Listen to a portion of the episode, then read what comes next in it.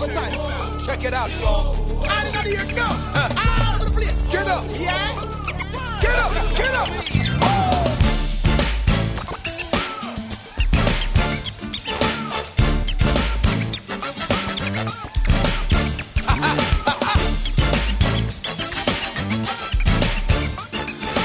Yo, lift them high in the sky to the most high. Listen, what? Fala galera!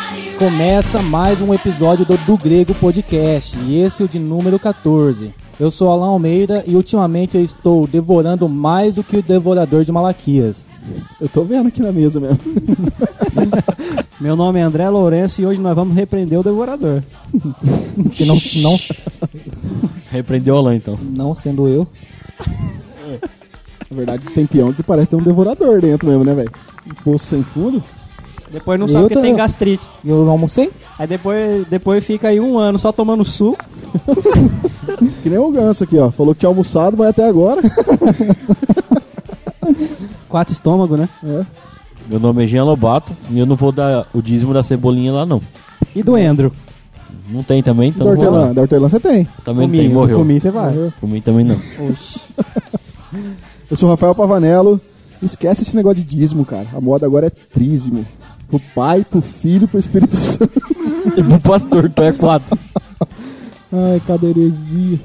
Bom pessoal, vocês viram aí o título do nosso 14 episódio do Do Grego, que é Roubará o Homem a Deus. Nesse episódio nós tivemos que fazer ele em duas vezes, ou seja, em duas parcelas, em 50%, falando a respeito de porcentagem. Mas ele ficou muito bom. Nós falamos aqui a respeito do, do dízimo no Antigo Testamento, antes da lei, durante a lei e a partir do Novo Testamento. E ainda tivemos umas discussões é, entre a gente, de acordo com algumas coisas que a gente não concorda entre nós, mas que no final tudo se resume a um, a um simples propósito que é a contribuição. Mas antes, vamos para os nossos recados.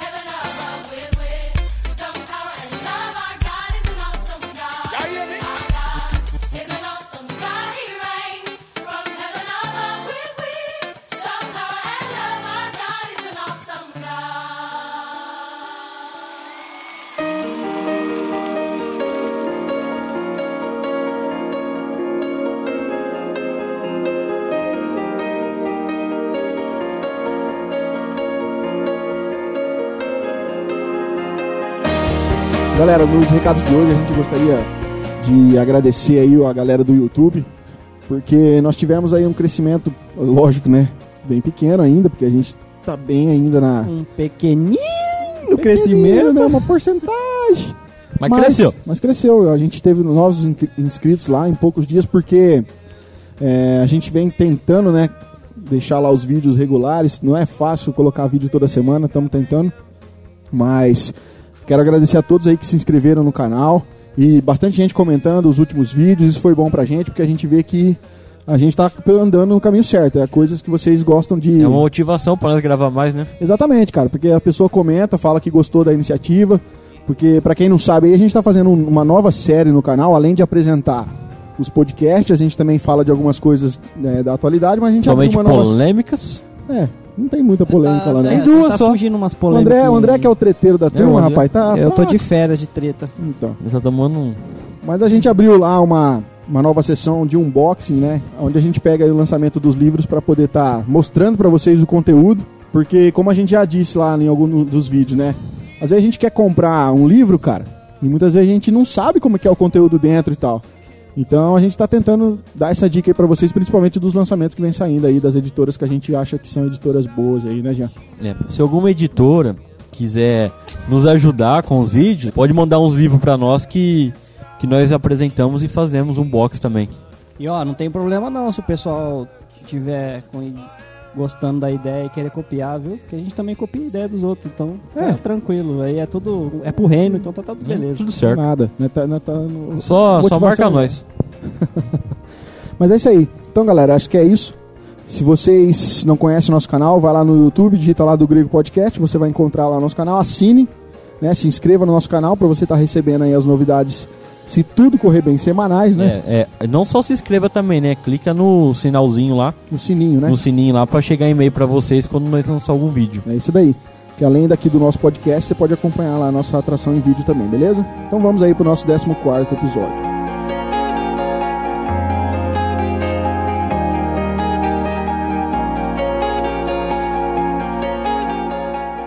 O dízimo foi apenas um instrumento regulador para ensinar a generosidade.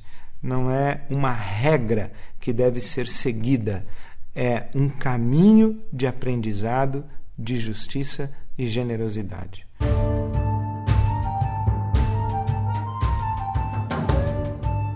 É, o pessoal, como a gente vai falar hoje sobre dízimo e também oferta, né? Mas acho que a treta maior vai rolar no dízimo aqui. Vamos falar de contribuição. É, eu pensei na gente fazer uma divisão em três etapas aqui. Que tal? Ó, o dízimo antes da lei, o dízimo durante a lei e o dízimo contribuição no Novo Testamento. Não, ok? pode ser, vamos lá.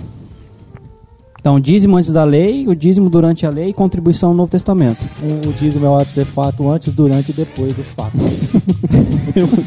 What? Bom, falar desse assunto é um assunto complicado às vezes. Por quê? É, é um assunto bíblico, obviamente, a gente vai tratar disso, mas. Tá na Bíblia. É, lógico. Tá na Bíblia? Mas ah, é?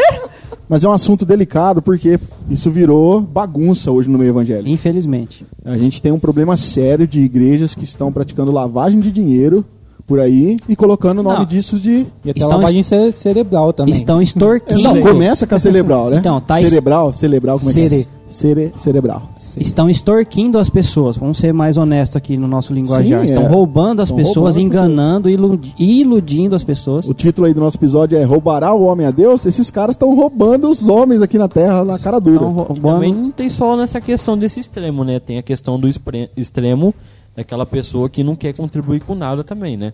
Não, tem Também é daquelas errado. que tem um entendimento errado, que acha que é, se eu dar alguma coisa supostamente pra Deus, Mas, Deus cara- vai, vai me retribuir, então quer fazer uma barganha, né? É Tipo, isso daí a gente vai chegar no Malaquias. É, a, gente vai, no a Malaquias. gente vai entender isso mais pra frente, mas assim, cara, é, se realmente a gente entendesse o significado disso, as igrejas não, podia, não precisavam nem trocar mais essa ideia, cara. Não precisava nem tocar nesse assunto. As pessoas fariam com uma liberalidade no coração que seria muito diferente. Mas o que, que aconteceu? Virou um legalismo dentro da igreja. A, a Bíblia não, mas a tradição que trouxeram pra dentro da igreja evangélica associaram o dar ao dízimo com salvação. E também, tipo assim. entendeu? é, Por isso que as pessoas dão, por, às vezes, por medo, às vezes também. Nós temos os sacramentos que, que, é, que são a ceia e o batismo.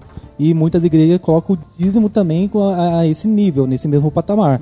Isso é muito mais complicado do que a gente imagina. Então a gente tem vários problemas hoje na igreja evangélica com relação a esse assunto. Por isso Mas que é um assunto delicado. Eu não né? acho só que o pior problema.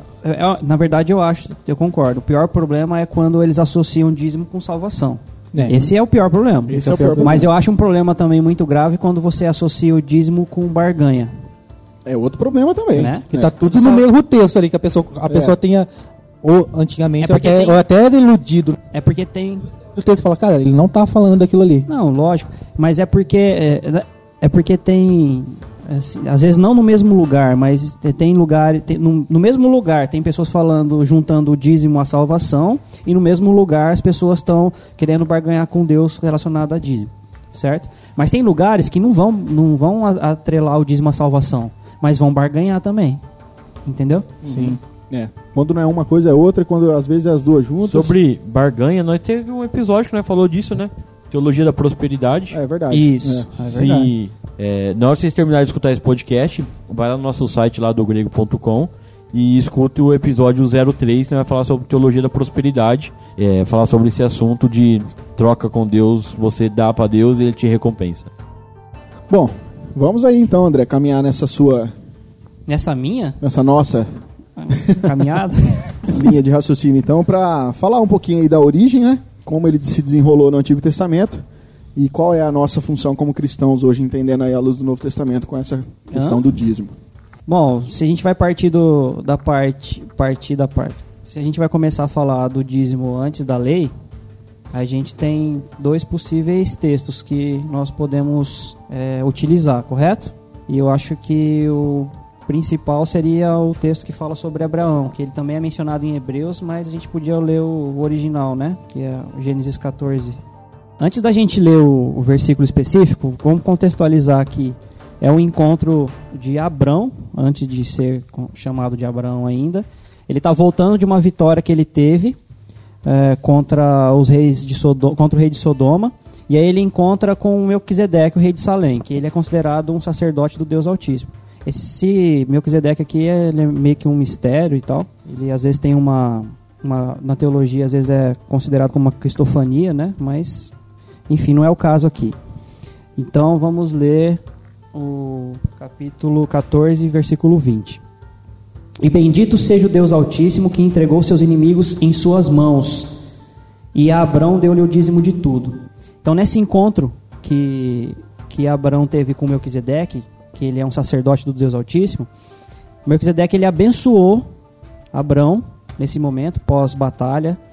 E depois de, de estar com Melquisedeque, de Melquisedeque o abençoar, Abraão foi e lhe deu o dízimo de tudo que ele tinha. Só lembrando aqui aos ouvintes que nós estamos só puxando aqui os textos bíblicos que dão Isso. origem né, à questão do dízimo. Nós não estamos falando aqui usando esse texto como argumento para proceder para validar o dízimo. Não é isso que estamos fazendo, tá? É, colocando uma É. ordem cronológica de como o dízimo Isso. surgiu, de como ele vai se desenrolar e como ele Exatamente. vai... Não estamos usando os textos para poder usar de argumento para validar o dízimo. Não é isso. É só Isso. estamos trazendo aqui a, a historicidade. mesmo. E só para corrigir aqui, é, aqui fala assim: e Abraão lhe deu o dízimo de tudo. Então também há uma controvérsia em relação ao dízimo de tudo que ele deu. Se era o dízimo de tudo que ele possuía ou se era dízimo de todos os despojos que ele havia é, conquistado em batalha. Então, a. NVT, Para complementar então o que você falou, André, lá em Hebreus 7, no versículo 4, fala assim, ó, considerem a grandeza desse homem, até mesmo o patriarca Abraão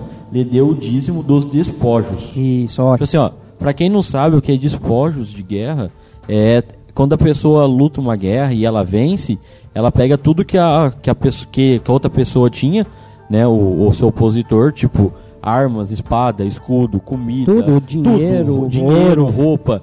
Então nesse, nesse critério aqui, então Abraão deu o dízimo de tudo mesmo. Que ele pegou. Isso, A tudo que ele a- pegou. a tradução da NVT também diz que assim, ó, então Abraão entregou a Melquisedeque um décimo de todos os bens que ele havia recuperado. Que é o dos despojos. Fica bem mais explicado Isso. na NVT. Aí se você vê no, em Hebreus 7, é que o Jean ele leu o 4, né, Jean? Isso. No 7, 2, que é o que faz menção também. Ó. E Abrão, Abraão, no caso, já, já sendo citado como Abraão, lhe deu o dízimo de tudo. Em primeiro lugar, seu nome significa rei de justiça, depois rei de Salém, que quer dizer rei da paz. Aí ele já está, o, o autor de Hebreus aqui já está falando sobre o Melquisedeque. No assunto não é o dízimo, a gente só está contextualizando que em Hebreus ele nos responde algumas coisas sobre Pessoal, essa parte de uma dica aí para vocês que estão escutando o podcast, fica com a Bíblia aberta e Pra acompanha, acompanha os versículos com nós para vocês poder ver de onde que nós estamos realmente falando, É. comparar. A versão que nós estamos usando aqui é NVI, tá? O Então, Rafael tá lendo na NVT para Isso, ajudar a NVT. gente aqui. Que o- na NVT fala o que, Rafa? Versículo 4. Versículo 4. Considerem, portanto, a importância de Melquisedeque. Até mesmo Abraão, o patriarca, a reconheceu ao entregar a ele um décimo do que havia conquistado na batalha. Isso aí, é os despojos de guerra. Aqui acho que é, contextualiza bem melhor o que aconteceu. É que Isso. quando você fala um décimo, é 10%. Não, não no décimo em si, mas que Na a ideia do, do, do despojo de guerra, que é aquilo E que o- ele conquistou na, na batalha. Né? Hebreus 7,2 Então Abraão separou a décima parte de tudo e a entregou a Melquisedeque, cujo nome significa Rei da Justiça, enquanto o Rei de Salém quer dizer Rei da Paz. Então essa passagem bíblica, tanto de Gênesis como Hebreus, é o primeiro dízimo, Que é relato, Que na é verdade, relatado. de Gênesis, né? é, de Gênesis. É a primeira vez que a gente vai ver essa É a palavra, dízimo, na Bíblia. né? Então é uma forma de nós entender como que funciona o dízimo aí, começando Vamos- por aí. É, antes da lei. Pra, só para explicar que já, já, foi, já aconteceu a entregas de dízimo antes mesmo da lei. Que é a lei que é o grande mistério do dízimo, né? É. Para ajudar ainda mais, vamos ler um trecho que fala sobre Jacó. Esse aqui já é mais polêmico, mas vamos ler mesmo assim. Gênesis 28, 22. É que Jacó deu uma de meio que de safadinha aqui, né? Cara, depende do entendimento. Na verdade, não, né? É. Ó, em Gênesis 28, versículo 22, tá um relato de que Jacó, ele, na verdade não é que nem que ele fez, né? É que ele prometeu que faria. Então vamos lá. Então Gênesis 28, versículo 22. E esta pedra que hoje coloquei como coluna servirá de santuário de Deus. E de tudo que me deres, certamente te darei o dízimo. Aí nesse caso aqui, a gente não sabe da intenção de Jacó, né? Mas ele está tendo um, uma oração, um relato com Deus aqui, fazendo um voto, na verdade, se for ver lá no versículo 20.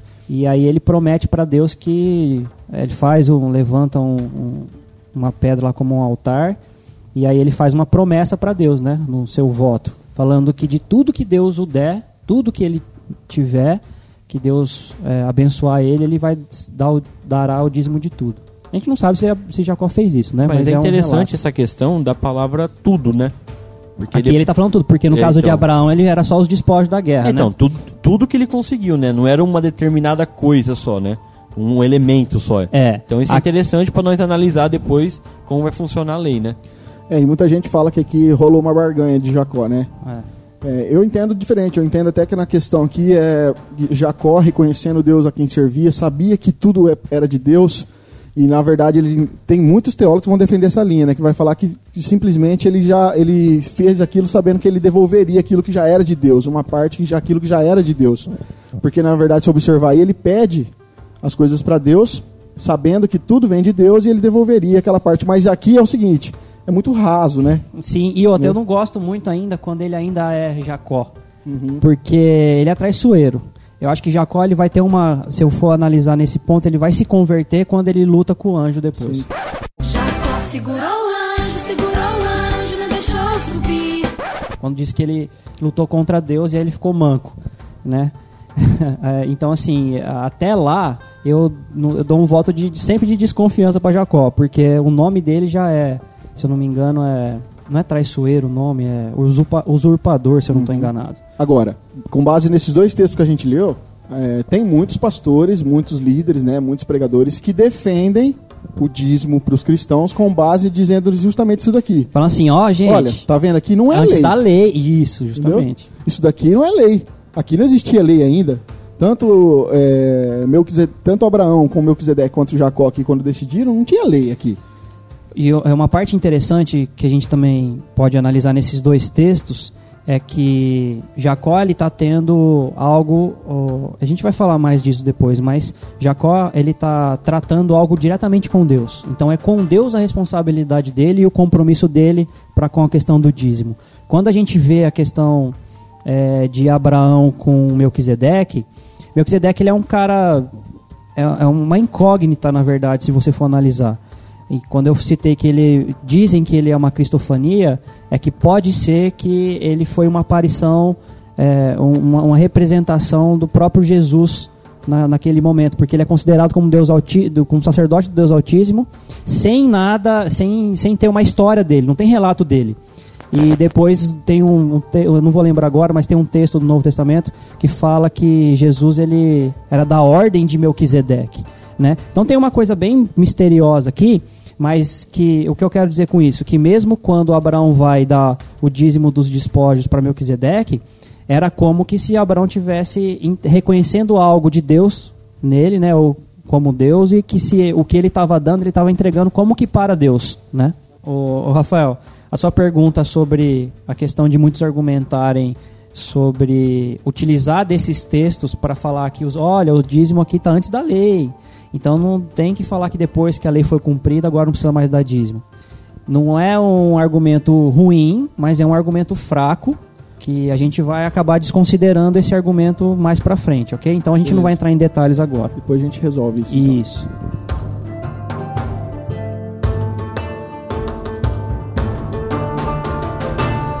O dízimo foi apenas um instrumento regulador para ensinar a generosidade.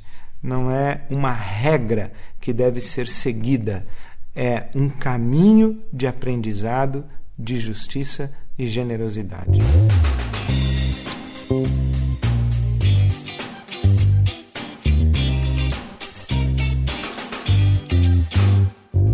Agora, partindo depois de antes da lei, nós vamos começar a ver o argumento de, de dízimo na própria lei, né? A partir de Levítico, né? É, na verdade, a Números, lei né? sempre ela vem é, relacionado ao período de Moisés quando estava com o povo no deserto. Então, é desse período, aí se é Deuteronômio, Levítico, Êxodo, final de Gênesis, é no período mosaico, né? De todo de onde vem toda a lei. Será que dava pra gente sintetizar? Vamos também explicar, porque tem muita gente que, na verdade, não entende como que o dízimo funcionava É, antes. tipo assim, tem gente que só conhece o dízimo em Malaquias 3.10. É, exatamente. Só. Não sabe É como porque é é que o que é lido na hora de, devo- de entregar o dízimo. Existia alguns não rituais, existia alguns rituais especificados na lei que tinha como base a- a- você dar o dízimo e tem muita gente que não conhece isso. E acha que o dízimo é só simplesmente pegar o que tinha e ir lá levar Então. lá na frente, mas se a gente for ver o que os, os textos que a gente vai ler agora, não era bem assim. E por que, que eu falo isso? Porque, se gente, que nem o Alan falou, que muita gente só conhece baseado em Malaquias 3.10. Malaquias era um profeta de Deus, obviamente ele observava as leis. E muita gente quer aplicar Malaquias 3.10, mas não quer aplicar a totalidade da lei. Isso. Então nós precisamos entender o que a lei dizia sobre dízimo, e se você quer usar Malaquias 3.10 para defender o dízimo, você vai ter que defender toda a lei. Essa é a ideia. Uma coisa que eu mais vejo é no Facebook, isso aí, né? Ah, sim. Aquelas plaquinhas lá, eu não dou dízimo porque o dízimo era animais e alimento. Hoje é dinheiro, então tá errado. Não. Então, Quando- vai explicar isso pra vocês. Lá em como Malaquias, quando ele fala lá, né, trazei todos os dízimos, cara, ele não tá inventando nada novo. Ele só tá, não tá criando doutrina nova, Vamos nada. Ele só tá... em Malaquias. Ah, calma, vamos já. É, é porque. Ah, não, não era, não era dinheiro, que não sei o quê. Mas aí, como é que era que o povo pagava as coisas deles? Era com parte do que ele colhia, do parte que ele cuidava e plantava. Ele então não ia agora. lá no banco e trocava o gado em moeda de ouro. Não era assim que funcionava. Ah, eu vou, peraí, que as minhas hortaliças aqui, ó. é, às vezes trocava, ó, eu te dou hortaliça, você me dá pão, eu te dou gado, você me dá outra coisa. Então, a- o que era plantado, o que era colhido, o que era cuidado, às vezes era moeda de troca também. Vamos abrir lá em Números 18, de 25 a 32. Vou ler aqui para vocês. O Senhor disse depois a Moisés: Diga o seguinte aos levitas: Quando receberes dos israelitas o dízimo que lhes dou como herança, vocês deverão apresentar um décimo daquele dízimo como contribuição pertencente ao Senhor. Essa contribuição será a do trigo tirado da ira e do vinho do tanque de prensas uvas. Assim vocês apresentarão uma contribuição ao Senhor de todos os dízimos que receberão dos israelitas. Desse dízimo vocês darão a contribuição do Senhor ao sacerdote Arão, e deverão apresentar como contribuição ao Senhor a melhor parte, a parte sagrada de tudo o que foi dado a vocês. Diga aos levitas, quando vocês apresentarem a melhor parte, ela será considerada equivalente ao produto da ira e do tanque de prensar uvas. Vocês e suas famílias poderão comer dessa porção em qualquer lugar, pois é o salário pelo trabalho de vocês na tenda do encontro. Ao apresentar a melhor parte, vocês não se tornarão culpados e não profanarão as ofertas sagradas dos israelitas, para que não morram. Nessa passagem que eu acabei de ler, mostra que o dízimo era dado aos levitas, mas os levitas davam 10% do dízimo dos dízimos, né? A Arão, que era o sacerdote, e vimos que o dízimo era a forma de salário que eles tinham para trabalhar o Senhor. Hoje, como nós iríamos pagar as contas da igreja se nossos dízimos fosse dado como alimento? Será que o departamento de água e energia da cidade lá vai aceitar um saco de arroz para pagar a conta? Não Na tem verdade, é, isso, né? é, não, como é que a gente ia pagar? Pera aí que eu vou fazer um sistema pro da app para pagar a minha conta de água, a conta de água da igreja, vou fazer um para CPFL para pagar a conta também. Então, não faz cabimento hoje as Ah, pessoas vocês ficar... podem até, vai fazer um cabeamento de rede lá como pagamento. Então, então não cabe hoje as pessoas ficar justificando que não dá o dízimo porque lá antigamente não era dinheiro, É. era alimentos ou animais, né? Nessa era a forma que eles viviam naquela época, né? Eles não precisavam de um pagar água, pagar luz, pagar imposto ou pagar outras coisas, né? E, e hoje nós precisamos do dinheiro, não do alimento na igreja, né? Isso é a nossa forma. O que na verdade está trazendo do alimento, mas era o que na verdade eles tinham como. Era, era a moeda de toca naquela Isso, época. era, né? é porque na verdade ou eles cuidavam de gado, né? De gado, de ovelha, de, ou eles plantavam alguma coisa. Então, Se eu cultivo tomate e você é pescador, você vai trocar automático com, com o peixe comigo. Sim, sim. Então era uma moeda de troca naquela época, né? Hoje a moeda de troca é o Entendi. real o teu nosso. argumento é que é é uma falha, um, um equívoco as pessoas falarem que ah, eu não dou o dízimo porque o dízimo que é falado na Bíblia lá não era dinheiro. Esse é o teu Isso, argumento. Sim. Concordo. Bom, a gente viu aí, né, que em número 18 os dízimos aí era uma herança dos levitas também, né, e dos sacerdotes. Agora, em Deuteronômio 12, versículo 5, a gente vai aprender ali um lance que é a respeito da dinâmica da entrega dos dízimos, de como era feita essa entrega. E a gente vai ver, cara, que os dízimos ali, eles eram comidos e bebidos pelo próprio ofertante e pela família dele. Isso é coisa que eu falo pra vocês, quando me falaram de dízimo na igreja, sabe quando a gente era crente preguiçoso que não lia a Bíblia? Eu nunca imaginava isso aqui, porque eu nunca tinha lido, cara, na verdade. né? Se você ler só Malaquias 3.10, como eu estava dizendo naquela hora, você não vai entender que ele se tratava da lei e a lei especificava exatamente isso que a gente vai ler aqui agora. Olha só, Deuteronômio capítulo 12, 12. a partir do versículo 5. Está escrito assim, ó. Em vez disso, busquem o Senhor seu Deus no lugar que ele escolher dentre todas as tribos. E aqui, do lugar que ele escolher, aqui está falando do templo, porque é uma coisa que vai acontecer ainda. Tá? A gente já pode esticar essa, Então, spoiler daqui. a gente já pode esticar aqui, porque está falando do templo, né?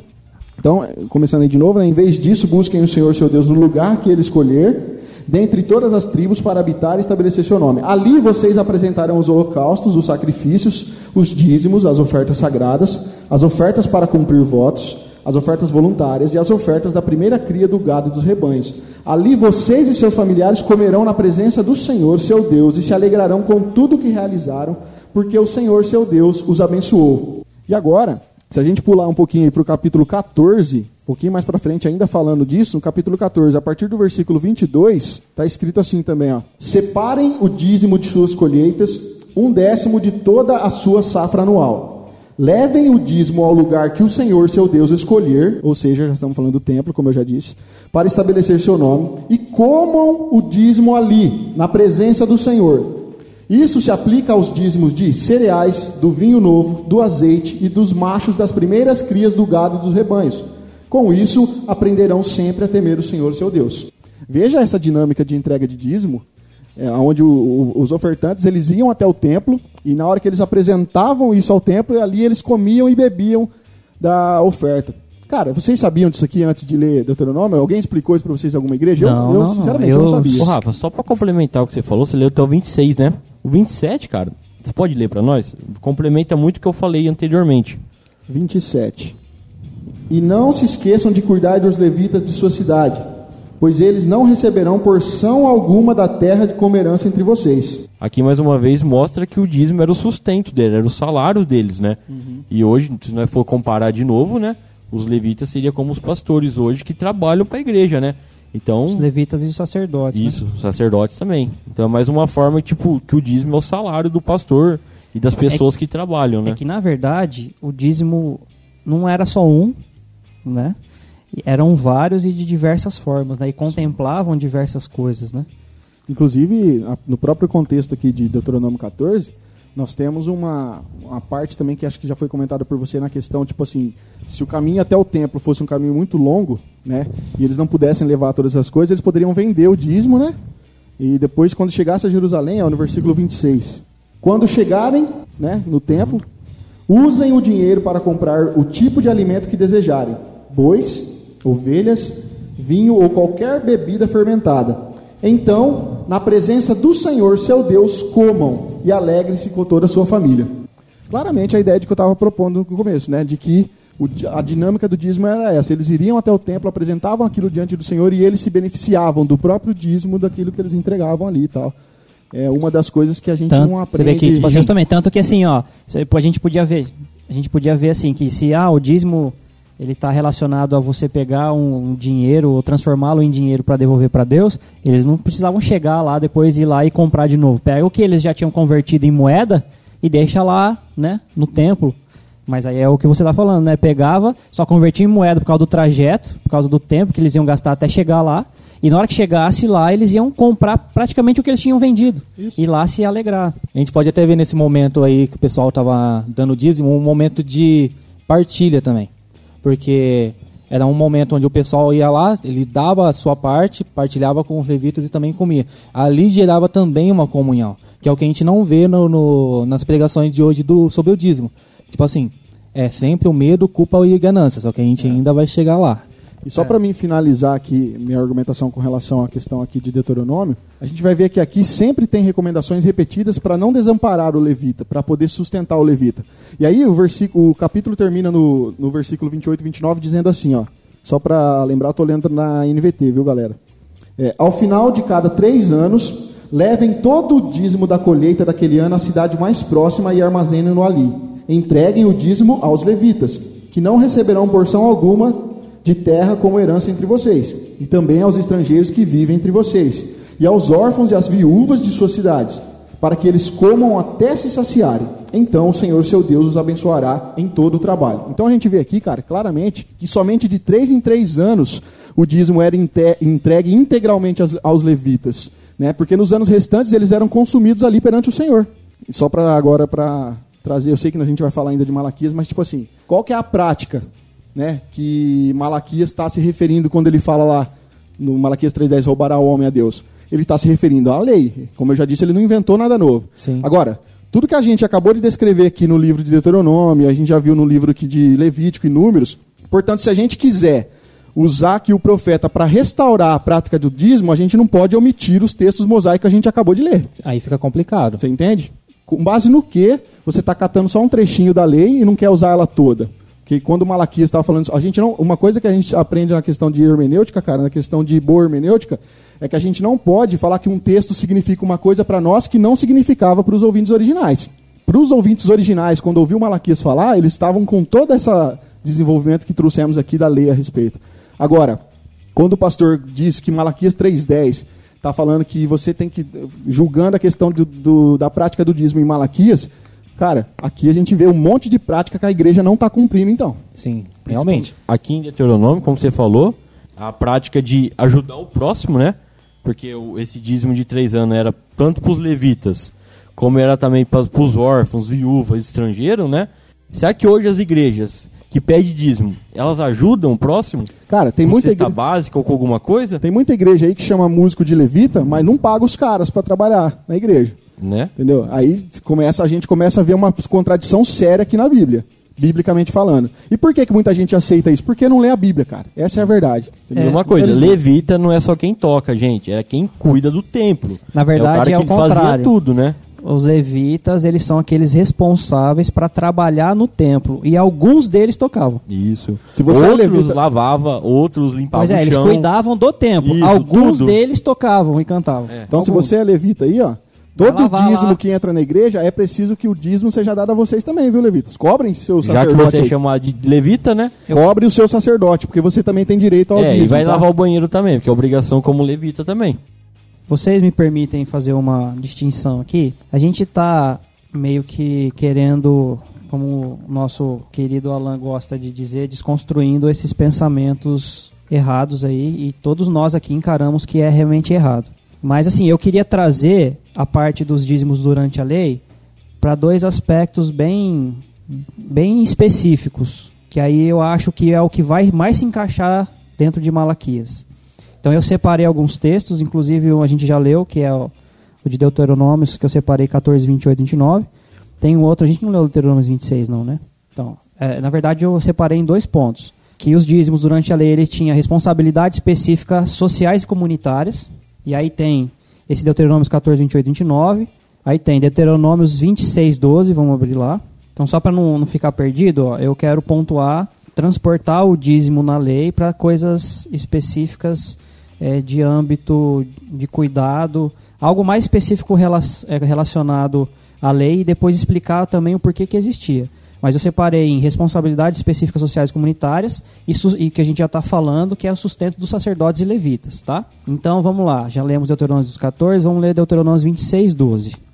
Quando tiverem separado o dízimo de tudo quanto produziram no terceiro ano, o ano do dízimo, entreguem-no ao levita, ao estrangeiro, ao órfão e à viúva, para que possam comer até se saciar nas cidades de vocês. Então esse texto está bem relacionado ao que você leu anteriormente, acho que era 14, não é? Vamos ler 2 Crônicas, capítulo 31, do verso 4 ao 15, tá? Porque ele contextualiza com a responsabilidade social e comunitária e também sustento dos levitas e sacerdotes. Ele ordenou ao povo de Jerusalém que desse aos sacerdotes e aos levitas a porção que lhes era devida, a fim de que pudessem dedicar-se à lei do Senhor. Assim que se divulgou essa ordem, os israelitas deram com generosidade o melhor do trigo, do vinho, do óleo, do mel e de tudo que os campos produziam. Trouxeram o dízimo de tudo, era uma grande quantidade. Os habitantes de Jerusalém e de Judá, que viviam na cidade de Judá, trouxeram também o dízimo de todos os seus rebanhos e das coisas sagradas dedicadas ao Senhor, o seu Deus, ajuntando-os em muitas pilhas. Começaram a fazer isso no terceiro mês e terminaram no sétimo. Quando Ezequias e os seus oficiais chegaram e viram as pilhas de ofertas, louvaram ao Senhor e abençoaram Israel, seu povo. Ezequias perguntou aos sacerdotes e aos levitas sobre essas ofertas. O sumo sacerdote Azarias, da família de Zadok, respondeu: Desde que o povo começou a trazer suas contribuições ao templo do Senhor, temos tido suficiente para comer e ainda tem sobrado muito, pois o Senhor tem abençoado o seu povo e esta é a grande quantidade que sobra. Ezequias ordenou que preparassem dispensas no templo do Senhor e assim foi feito. Então recolheram fielmente as contribuições, os dízimos e os presentes dedicados.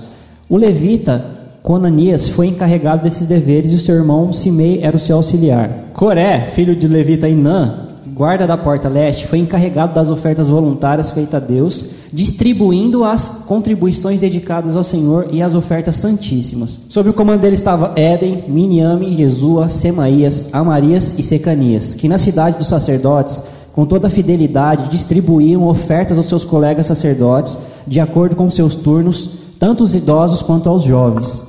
Aí eu quero ler também Neemias 13, 12 e 13, ó, rapidinho. E todo o povo de Judá trouxe os dízimos do trigo, do vinho novo, do azeite aos depósitos. Coloquei o sacerdote Selemias, o escriba Zadok e um levita chamado Pedaías como encarregados dos depósitos e fiz de Anã, filho de Zacur, neto de Matanias, assistente deles. Porque esses homens eram de confiança. Eles ficaram responsáveis pela distribuição de suprimentos aos seus colegas.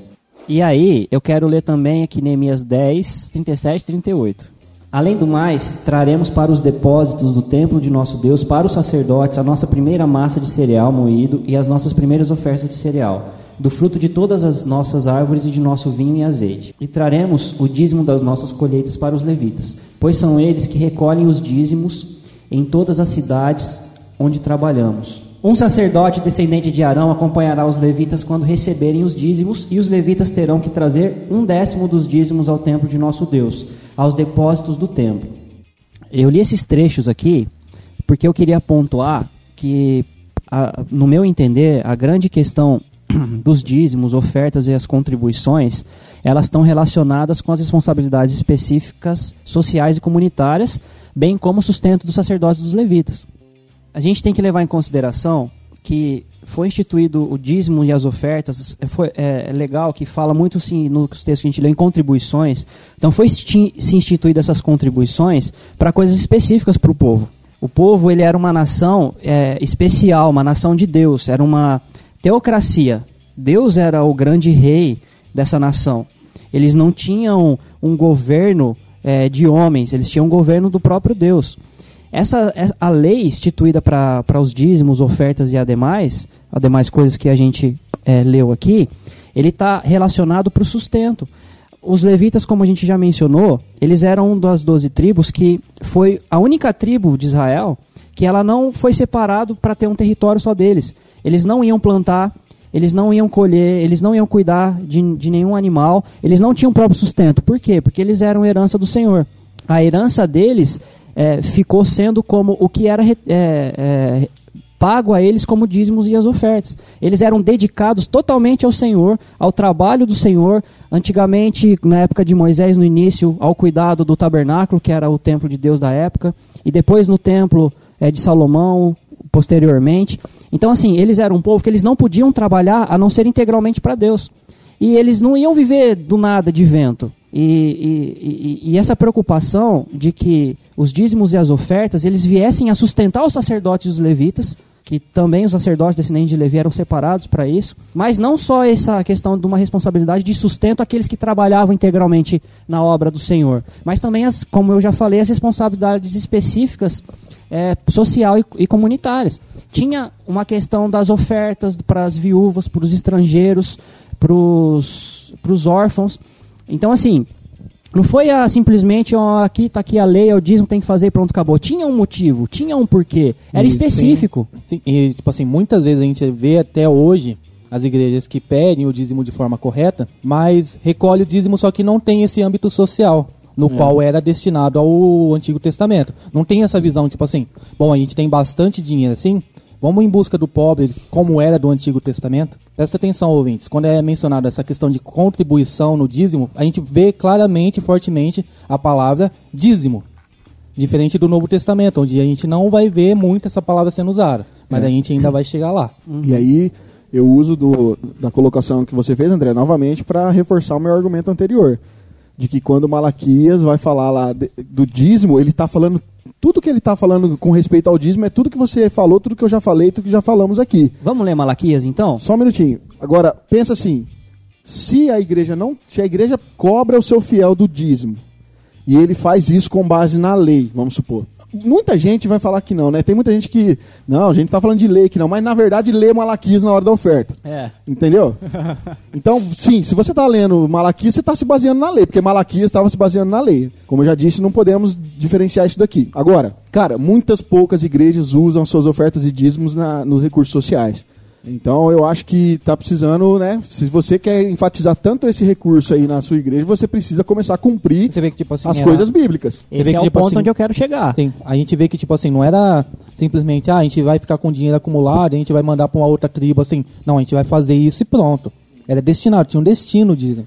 Então, tem, a gente não vai entrar quais são todos os tipos de dízimo que tinha, tinha É, as ofertas e tal. É, a- a- eu acho assim, o que eu quis chamar é que a grande questão e especificação dos dízimos e das contribuições eram, eram bem claras e específicas. Ah, hoje em dia a gente paga imposto, não paga? Tecnicamente, os dízimos na época eram os impostos que se devia. Era uma, era uma teocracia, então não tinha um governo específico para você retirar, mas tinha que cuidar de pessoas. Sim. Tinha que cuidar de pessoas específicas que trabalhavam num serviço para aquele povo. Não tinha Bolsa Família naquela época, né? de certa forma, cara, eu não quero adiantar nada aqui, mas de certa forma essa preocupação é, que faz parte ainda, essa preocupação social que faz parte desse pacote, cara, a gente vai ver isso lá sendo pelos apóstolos em Atos. Isso quando a mesmo. igreja toda vende as suas propriedades para dividir entre aqueles. Cara, é a mesma coisa. Entendeu? É a mesma coisa. É a mesma É o coisa. cuidado com o povo de Deus. A mesma Nem coisa, é o todo cuidado com a tem- família. Nem todo mundo tem, é, nem todo mundo tem recurso. Isso. Mas não é porque não é todo mundo que tem recurso que eles tão, vão ficar desamparados. Exatamente. É a- Por se somos a- uma família, a gente cuida da família. A gente vai trabalhar isso melhor depois no E Novo olha que Testamento. interessante, até mesmo já no Antigo Testamento a preocupação de Deus com as viúvas, com os órfãos e até mesmo com os estrangeiros que não eram povo, mas que queriam se, a- se, é, agregar no- ao povo de Deus. Então, esses estrangeiros também eram cuidados, porque provavelmente esse estrangeiro não tinha terra e não tinha trabalho. Não tinha nada. E precisava ser cuidado também. Precisava comer, então a preocupação, a preocupação é, que a gente, que o Rafael mencionou, que em Atos a gente vai encontrar, essa mentalidade já existe é, nos propósitos dos planos de Deus desde o Antigo Testamento, inclusive na época da lei. Essa é a preocupação, entendeu? No Novo Testamento já a gente vai chegar lá, mas ah, já não era mais teocracia vigente. Você pagava os seus impostos, tinha um, é, é um outro aspecto.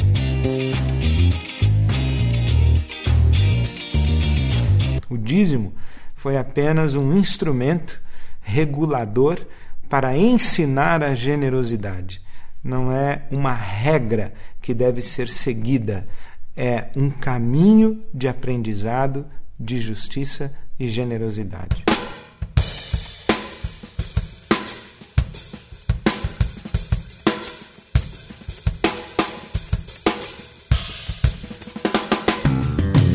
Mas a, a- a grande, a grande problemática está em Malaquias. A gente pode ler Malaquias então? Vamos lá. Vamos ler então Malaquias 3, do versículo 6 até o versículo 11. De fato eu sou o Senhor, não mudo. Por isso vocês, descendentes de Jacó, não foram destruídos. Desde o tempo dos seus antepassados, vocês se desviaram dos meus decretos e não os obedeceram. Voltem para mim e eu voltarei para vocês, diz o Senhor dos Exércitos. Mas vocês perguntam: Como voltaremos? Pode um homem roubar a Deus? Contudo, vocês estão me roubando. E ainda pergunta: Como é que te roubamos? Nos dízimos e nas ofertas. Vocês estão debaixo de grande maldição, porque estão me roubando, e a nação toda está me roubando. Tragam o dízimo todo ao depósito do templo, para que haja mantimento em minha casa.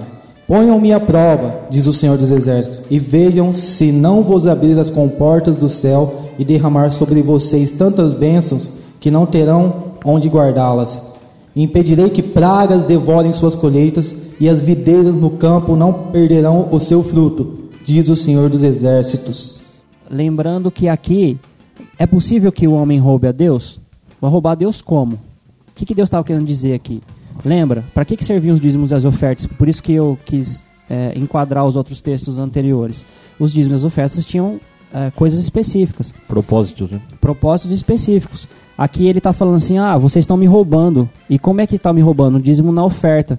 E aí ele manda, aí o 10: tragam o dízimo todo ao depósito do templo para que haja alimento em minha casa. E isso está bem mais enquadrado com a questão dos sacerdotes dos levitas. Ainda aqui, quem cuidava do templo eram os sacerdotes e os levitas. Ainda aqui, eles não podiam trabalhar, eles não podiam ter, fazer qualquer outro tipo de coisa a não ser se dedicar totalmente ao Senhor. E nesse período aqui, a nação não estava se importando com isso. Será que eles estavam passando por necessidades? Bem provável. Porque ele está falando que a nação toda está roubando, que a nação toda não está fazendo como era, como foi o ordenado. Sim, mas tipo assim, se a gente vê no começo do livro de Malaquias, a gente vê que os próprios sacerdotes, eles não estavam é, corrigindo o povo. Tipo assim, o pessoal estava trazendo coisa ruim para ser oferecida, e eles estavam fazendo de qualquer jeito. No- Já estava uma situação degradante, Sim, né? tipo assim, tava, tava todo mundo zoado. O que nós vemos no livro do profeta Malaquias é que a todo momento ele está acusando os sacerdotes de fazer as coisas erradas e ao mesmo tempo ele está falando, gente, voltem para Deus, vamos fazer do jeito certo, volte para Deus, que Deus te ama, Deus é isso, Deus é aquilo. Aí ele chega nessa questão do dízimo e fala assim, ah, no que vocês estão me roubando? Que essa é a grande pergunta que o pessoal se pergunta também. Aí ele fala, sim, no- nos dízimos e nas ofertas, mas se a gente vê, estava errado desde o começo. O pessoal não estava fazendo, não estava levando os animais certos, não estava levando o melhor da terra, não estava levando isso, não estava levando aquilo.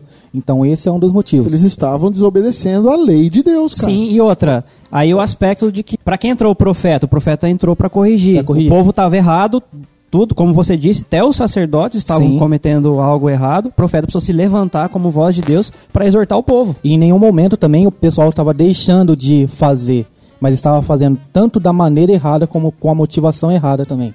Que é o que a gente muitas vezes vê hoje nos dias. Tipo assim, ó, vai lá no culto, fala lá do que tem que dar oferta, isso, isso, o pessoal tem que saber que tem que dizimar e ofertar e tá tudo certo. Não é assim, gente.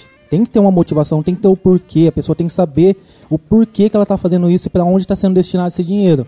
No nosso Tem caso é, hoje. esse foi legal o teu argumento, porque tem que saber tanto aqueles que vão administrar o que entra, quanto naqueles que vão depositar para que seja administrado. Esse é o teu ponto, né? Não é Sim. nem um nem outro, todo, ambos saberem qual a motivação. Aqueles que de coração estão fazendo ou não, e aqueles que estão usando de maneira correta, como a gente vai entrar principalmente no, no Novo Testamento, e como tem muitos fazendo de maneira errada. Olha só aí, querido ouvinte, então. Por que, que é importante a gente conhecer o contexto bíblico da, da qual a gente está falando? Muita gente às vezes cita o livro de Malaquias, mas nem sequer entende tudo que a gente acabou de explicar aqui. É importantíssimo. A gente deu essas dicas lá no YouTube, no vídeo, de Bíblias que tem a questão de explicar o porquê que aquele livro foi escrito para quem. Você precisa ter esse, esse entendimento prévio antes de ler um livro, antes de ler uma passagem, para entender qual era o contexto, qual era a situação e por que, que aquilo está sendo dito. Ah, agora, para também corrigir uma outra, um outro erro que acontece, vamos abrir a nossa mente aqui e não, o devorador que tanto se fala aí não é um demônio. Ah, André, é nada. Não, não é. Não é o, não é o bicho, não. Cabeça de morcego, o mochila de criança, ele, o sete pele, o sinteco gelado. Não é. Quando eles falam do devorador, o devorador nada mais é do que as pragas. Se você for ler aí, ô Jean, na, na versão Almeida, na Ara, fazendo favor, versículo 11. Almeida Revista Atualizada. Fala assim, ó. Por vossa causa repreenderei o devorador, para que não vos consuma o fruto da terra, a qual vossa vide no campo. Não será estéril, diz o Senhor dos Exércitos. No, na NVI é como eu li, tá só aqui, ó. Impedirei que as pragas devorem sua colheita, suas colheitas. E na NVT, Rafa? Suas colheitas serão fartas, pois as protegerei das pragas. Então, assim, não é nenhum devorador, não é nenhum demônio, não é nada desse tipo. é Rapaz, eu simplesmente- achei que João Batista comia demônio todo dia no deserto. O meu Silvestre, Aí né? pra adoçar ele colocava mel, né? O demônio É era porque a vitória, a azedo. vitória dele era, era- tinha sabor de mel. Oh my God. Então, pessoal, aqui, ó, se não se preocupe essa questão de que maldição, essa tá, tá ligado à lei, tá ligado à questão de que Deus, a, a- se eu não me engano, é Deuteronômio 28, lembrando que a nação de Israel, ela é regida pelas leis do Senhor, o seu soberano é, é Deus, ele pôs as suas leis, e aqui ele está simplesmente fal... ele se você for lá para Deuteronômio 28, ele vai falar diversas coisas quando Deu... o que Deus faz com o povo dele quando ele obedece e o que Deus faz com o povo dele quando ele desobedece. Essa questão do devorador aqui era justamente por causa de desobediência. Então Deus lançava a praga sobre o povo e essa praga era nada mais do que E a lavoura era o meio de sustento do povo. é, as, as pragas eram ah, ah, os bichinhos lá que comiam as coisas, entendeu? Então não tinha nenhum demônio. Era simplesmente Deus cuidando do seu povo e tentando trazer o povo de volta para ele. Então, quando o povo desobedecia, Deus amaldiçoava. Quando o povo obedecia, Deus rogava bênção sobre eles. Mas olha a ideia do pessoal de hoje em dia que quer transpassar essa lei nos dias de hoje. Ó, se antigamente era assim, agora vai ser desse jeito. Ou seja, se você não der os 10%, de alguma forma o inimigo ou, ou alguma coisa, o sete pele, o encardido, o, o peludo vai, vai, ter que, vai ter que atacar na sua vida. Olha só, os ouvintes, esquece essa lorota. Isso não existe. Tá? Esse, esse negócio de querer impor uma coisa pela ameaça, forçando o texto bíblico, não vai rolar. Hoje não vai rolar mais. E outra, é o mesmo que anular o sangue de Jesus na nossa vida. Exatamente. Porque uma Você- vez que a gente tem, a gente não tem que temer nada. Não vai ser a oferta que a gente vai dar que vai proteger. Ou seja, se- aí eu repito, se a pessoa quer usar o argumento do dízimo, como era no Antigo Testamento, ela tem que anular o que Jesus fez. Mas ó, é, é que aqui nem tá falando de salvação, né? O, o contexto ali tá só falando de repreender o devorador, né? Como uma, um benefício pela obediência. Mas assim, eu concordo. é, isso é bom que vocês que vocês também opinem sobre isso. Mas eu concordo. Nós não somos regidos por essa lei que regia, que era regente no Antigo Testamento, por essa lei do dízimo que Deus impunha a maldição sobre a desobediência. Mas eu não sei vocês, mas eu não tenho como não dizer que a nossa liberalidade, a nossa, é, o nosso desapego financeiro e no- o nosso amor para contribuição com o reino de Deus não nos traz benefícios, não nos traz bênçãos. Eu não Mas- tenho como desligar isso. Mas aí, nós vamos ler o texto de Coríntios, a gente precisa entender para que, que não- são esses benefícios. Justamente, a gente vai chegar lá, Tá. que o benefício não é um benefício próprio em É, pro, si. é pra você ajudar mais o benefício. A Justamente. gente vai ver isso A quando gente vai a gente chegar discutir lá ainda, tá? vai chegar lá. Então, Mas tem não muita tem como não dizer. Porque, André, se concordo. você for dizer que, que, você, não tá tira fazendo benefício, e você por benefício próprio é barganha. Não, benefício próprio é barganha. A gente É já estava falando contra isso. Eu tô Entendeu? falando só o seguinte: que embora a gente não caracterize que a, a minha falha na contribuição com o reino de Deus, Deus vai me amaldiçoar. A gente está quebrando isso, certo? Nós estamos quebrando que a falha nossa na contribuição com o reino de Deus, já vamos usar porque no Novo Testamento é uh, entrar no termo contribuição. A nossa falha na contribuição com o reino de Deus não requer maldição sobre nós, ok? Ok. mas não podemos excluir que o nosso acerto na contribuição não traz benefícios. Sim, mas Mesmo que o benefício não seja para nós mesmos, acaba de certa maneira nos beneficiando, mas nós não devemos fazer isso procurando benefício. Nós vamos ler os textos sobre sim, isso. a gente vê que no próprio capítulo, aí no decorrer de Malaquias 3, fala sobre chuva. Em Mateus 5, se eu não estou enganado, fala que Deus derrama chuva para justos e injustos. Então, mas essa do Malaquias é, tem a ver com a questão do que eu falei de Deuteronômios, porque quando fala que de- eh, o povo abençoa, Deus traz a chuva no momento certo para a lavoura. E quando Deus amaldiçoa, Deus retém a chuva. Então ele está com esse contexto de obediência e desobediência. Por isso que eu citei eh, Deuteronômio 28.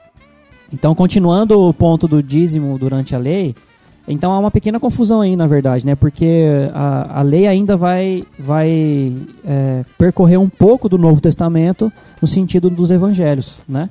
Sim. Então a gente tem que abordar nos evangelhos o que é tratado do dízimo. É, e a gente vai explicar por que, que a parte dos evangelhos ainda fazia parte do, da antiga aliança ainda, tá? Não o evangelho integral, né? Porque Não, é exatamente. Agora, será que Jesus ensinou a prática do dízimo? Vamos ver. É isso que a gente Ah. quer ver agora. Porque a gente vai ver, a gente já estudou todo o Antigo Testamento, né? Tratando aí das passagens desde Gênesis até Malaquias. E agora a gente vai tratar no Novo Testamento, começando com Mateus. Só que a gente vai ver aqui que essa questão vigente aqui dos evangelhos tem um pé ainda na antiga lei e a gente vai explicar o porquê disso daí.